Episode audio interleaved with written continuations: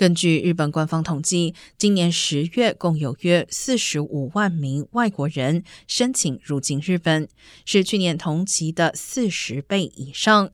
不过，如果跟疫情前的二零一九年十月两百二十万人入境相比，大约只恢复到过往两成左右水准。